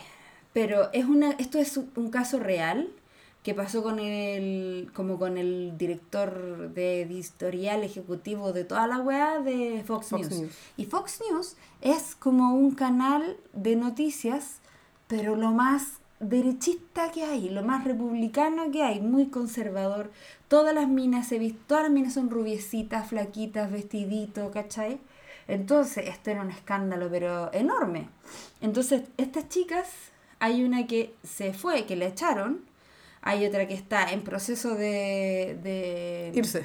No, de denunciar, de decir, oye, la que me Ah, hicieron. ya. Y hay otra que está recién empezando a ser abusada. Y la película empieza cuando se encuentra en el ascensor. Entonces es una película súper buena y también creo que es una de las películas que define lo mejor posible lo que es la sororidad. Hay mucha confusión con respecto a ese término, que hay gente que dice, yo no soy sorora porque hay mucha mujer que anda funando gente de pica. Loca, ser sorora no quiere decir que tú le vayas a creer a cualquier mina cualquier cosa, ¿cachai? Ser sorora tiene que ver con una empatía femenina. Con apoyar a la weona que está sufriendo y que sobre todo que está sufriendo lo mismo que tú. Entonces yo creo que es una muy buena recomendación para los obsessivities mujeres y sobre todo para los obsessivities hombres porque esta wea pasa en un trabajo y pasa en un trabajo que te puede cagar toda la carrera Sí, si no te creen, Exactamente. si te va mal, si haces mal la jugada. Entonces es como una que más eh, estrategia. eh, sí, pues trabajan, eh, o sea, se desarrolla en los medios de comunicación donde... Y con puros abogados. Sí. Y esta weá los gringos la manejan así. En, en Inglaterra, en Estados Unidos tú no puedes ir sin seguro salud. Todo vale muchísima plata y para todo tenéis que demandar todo, Sí. weón. Entonces, esto es como un juego como de ajedrez, todo lo que pasa en la película. Y te mantiene súper pendiente del principio a fin. Así que esa es mi obsesiva recomienda de esta semana. Ya, eh, muy bien. Yo voy a recomendar algo que acaba de terminar, que su último episodio se emitió también eh, mientras se estaban dando los Oscars, que es el gran Pedrito Pascal, que es eh, la serie de Last of Us. Para mí ha sido una gran sorpresa la serie. Yo no, no tiendo a ver series cuando están como en emisión, aparte que no sean así como coreanas, tú sabes hashtag I love coreanos, pero mm, y no la empecé, o sea, sí, la empecé a ver porque Pedrito Pascal, porque hashtag chileno, si es chileno es bueno, pero eh, ha sido una grata sorpresa, la serie está basada en un videojuego, obviamente uno no sabe nada porque yo nunca, aparte de Donkey Kong y Mario Kart, ahí me quedé, eso fue lo máximo que jugué, pero sí, pues Sí, está pues. basado en un, en un videojuego que tiene dos partes, ya se confirmó en la segunda temporada, y es sobre un mundo post-apocalíptico que sufre una pandemia de cordyceps. El cordyceps es un hongo, ¿Y existe en la vida real? mm, o sea, el, el cordyceps efectivamente existe en la vida real. Es un hongo que se infecta a un, no sé cómo decirlo, como a otro ser, pueden ser hormigas, pueden ser cualquier cosa, y lo que pasa de los cordyceps, que es lo más heavy, es que los controla.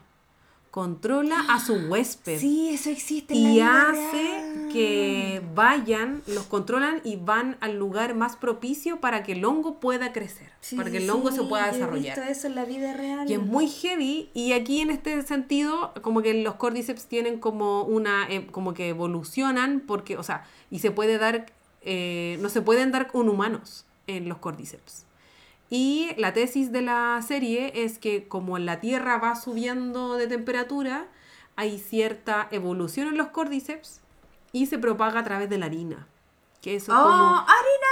un dato freak. Entonces, la gente ya cuando empieza a comer, no sé, empiezan a hacer como waffles o wea, sus queques, sus galletas, empiezan a infectarse. O sea, si alguien está haciendo la dieta keto, ¿no le da?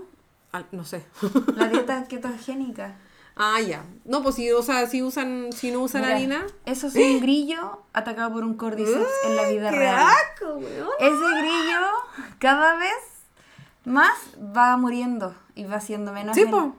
Pero tú sabías que hay parásitos que funcionan en los humanos así. Sí. Hay un parásito en India que tú te lo comes, eh, no sé si es en pescado, no sé en qué lo que, te lo comes y te crece una, como una especie de larva, en, como la un hombre solitario. Entonces la larva cuando está crecida en tu cuerpo, dice, ok, voy a salir.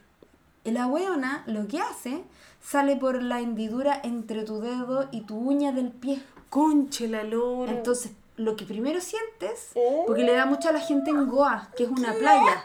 Entonces cuando sale, pero escúchame, cuando sale la gente, cuando le va a salir la agua, la gente siente un ardor brígido en la pata. Entonces, cuando tú sientes un ardor y estás en la playa, ¿qué vas a hacer? Te voy a meter al Te agua. vas a meter al agua. Entonces, cuando te metes al agua, la wea sale nadando así. Entonces, es su estrategia para seguir Sí, su po. ciclo, po. Y después infecta un pescado, otro se lo come y así, y así, y así. Y esa weá existe en la vida real, weón. Qué heavy. The Last of Us. Ya, pero bueno, eh, la serie es, es muy buena. Semana a semana ha ido aumentando su. La, como las visualizaciones, las personas, lo- los espectadores que están viendo la serie. Eh, la primera temporada cuenta de nueve capítulos y ha tenido mucho hate igual, ha tenido mucho ruido porque los mismos típicos, esto como los fanáticos del juego, no han estado de acuerdo con algunas decisiones creativas al momento de... de- No, pero que supera la weá. Si, Sí. no, si no es lo mismo. Amigo, pero sí, porque hay, o sea, hay mm, el capítulo 3, lo más probable, y el 7 a la gente ha tenido mucho ruido porque tiene que ver obviamente con personajes queer y de la comunidad LGBT. Ah, quiero verla. Cuplas. La voy a Es a muy buena y a mí me ha gustado muchísimo por lo que dije anteriormente en el sentido de que Pedro Pascal, un actorazo, a pesar, o sea, no tiene nada que ver con que sea chileno, mucho también orgullo de que sea cuico. un chileno huico, Balmaceda, un chileno que al final se está abriendo y un amigo también me contó que había mucha gente que estaba en contra de la sele- o sea, como de que él hubiera eh, interpretado a Joel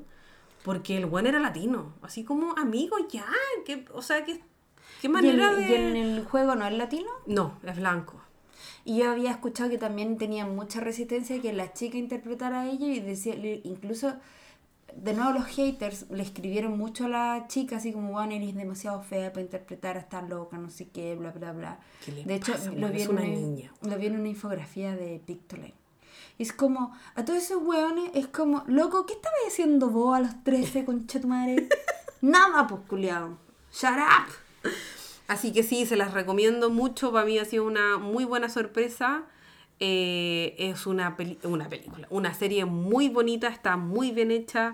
Eh, muchas personas también han opinado que es como lo mejor hasta el momento. Obviamente está recién empezando el año, pero es lo una de las mejores cosas, de las mejores series de- del 2023. Así que ahí estén atentos, véanlo. Está en HBO Max la, la primera temporada completa. Creo que Y vi- vean cómo un adulto eh, y cómo una niña vuelve a confiar en un, anu- en un adulto y crean obviamente una esperanza después de una pandemia de, bueno, y los infectados. Eso, por favor, hablemos de los infectados. Yo tengo muchas ganas de verla porque caché que sale Nick Offerman Sí. en la serie. Ya Nick Offerman lo, con- lo conocí en Parks, Parks and Recreation. Qué weón más chistoso. Sí. Pero me gustaría Pero- verlo haciendo otra cosa. Sí, aquí hace drama. No, y el capítulo 3, bueno, es maravilloso. Y eh, es de- también efectivamente es un, es un buen drama. Uno cree que está viendo algo así como, no, el apocalipsis zombie, van a matar gente, que es como la- lo, lo que hace el juego un poco. Eh, pero no, el otro día también estaba leyendo un reportaje, o sea, un artículo, sobre cómo también la serie había, se convirtió en algo más. Y cómo es heavy que uno adapte algo y, y tú puedas obviamente eh, conectar igual con los personajes a pesar de que uno no, hay- no entienda el juego, ¿cachai? No es necesario eh, conocer el juego o haberlo visto. Eh, es una muy buena serie, está muy bien hecha. Y la- las interpretaciones están muy buenas, la historia es muy buena. Y creo que también conecta mucho con lo que decía también anteriormente, que conecta mucho como con las historias que se están haciendo con respecto a de la manera en que nos relacionamos.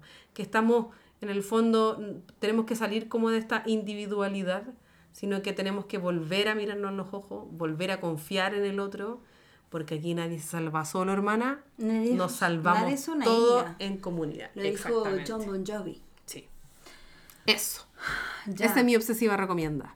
Yo creo que es tan buena la obsesiva recomiendo. Tenemos que, que repasar todo lo que nos faltó. También los invito a que nos cuenten qué les pareció eh, los Sí, Oscars, si creen que los premios estuvieron bien, que les hubiera gustado que ganara. Obviamente recomendaciones, siempre estamos súper abiertas a recomendaciones. Yo creo que eso falta un poquito en, el, en esa interacción porque yo la verdad me, de repente me cuesta, tengo tantas cosas por ver que como que me cuesta decidirme y siempre es bueno unas recomendaciones Sí. nuevas con aires nuevos. La lista de pendientes está enorme. Sí, yo quiero mandar un saludo a, sí, eh, a un Obsessivity que nos dijo que iba a dejar de ser Obsessivity. ¡Oh! Le quiero decir que siga creyendo en nosotros. ¿Por qué no hemos subido episodio? Porque por, algo que habla, por algo que hablamos cuando vimos los Oscars. Ah. Señor Pitío, no nos, no nos abandone. Y también a todos los que siempre se acuerdan de este proyecto, a toda la gente nueva que llegó en Instagram, eh, y que comparte como esta pasión del cine, porque si nos vamos a hacer un podcast para hablar weas como la gente que dice, ¡Ay, nuestras conversaciones son súper chistosas! Deberíamos tener un podcast. Eh, no siempre es así, pero este podcast es lo que manda es el cine, lo que manda es la tele. Entonces eh, es bueno tener una mini comunidad que, que siente igual que nosotras. Así que un saludo para todos. Gracias Especialmente para, ¿cómo se llama? Palpitío. Palpitío. Y toda la gente que siempre nos pregunta, hoy van a volver a hacer un capítulo. Sí, yo quiero mandarle un saludo a Elizabeth, que también me preguntó que cuándo íbamos a subir eh, episodio, así que le dedico este episodio a ella. así que hemos vuelto, bitches. También contar que estamos súper abiertas si alguien tiene una pyme, nos quiere ofrecer un canje, nos gusta el vino tinto, las aceitunitas, los quesitos, nos gusta la comida coreana también. Sí, somos buenas para el diente. Así que no sé, pues cualquier cosita ahí podemos conversar. Ni siquiera queremos dinero, queremos comida. Queremos comida. Comida y alcohol, caballero. Así de, así de simple es tener una mención en este podcast. Sí, hay que decirlo. Ya cabros, yo los dejo, soy Liz Breta, Liz García. O oh, verdad, nunca nos presentamos. Bueno, ustedes ya saben Liz García, soy, nací y criada en Chile. ¡Viva Chile! Me gusta ver tele para escapar de la realidad. Ah, sí, ¿y te gusta el pan con palta? Sí, pero puedo vivir sin él. Ah, ya, ok. Lo que sí va a estar difícil los, los italianos. Eso va a estar duro. Sí. Y yo aquí soy Karina Velarde, más conocida en las redes sociales como la Crazy China. Crazy China. Sí, la Crazy China. Ha sido un gusto volver a grabar este episodio de larga duración, que siempre lo hacemos también para los Oscars, que es, como demasiada información y es imposible compactarla en una hora. Y estamos grabando sobre... no, si lo vamos a arreglar. Sí, dicen? Ya. Eso. Adiós. Adiós.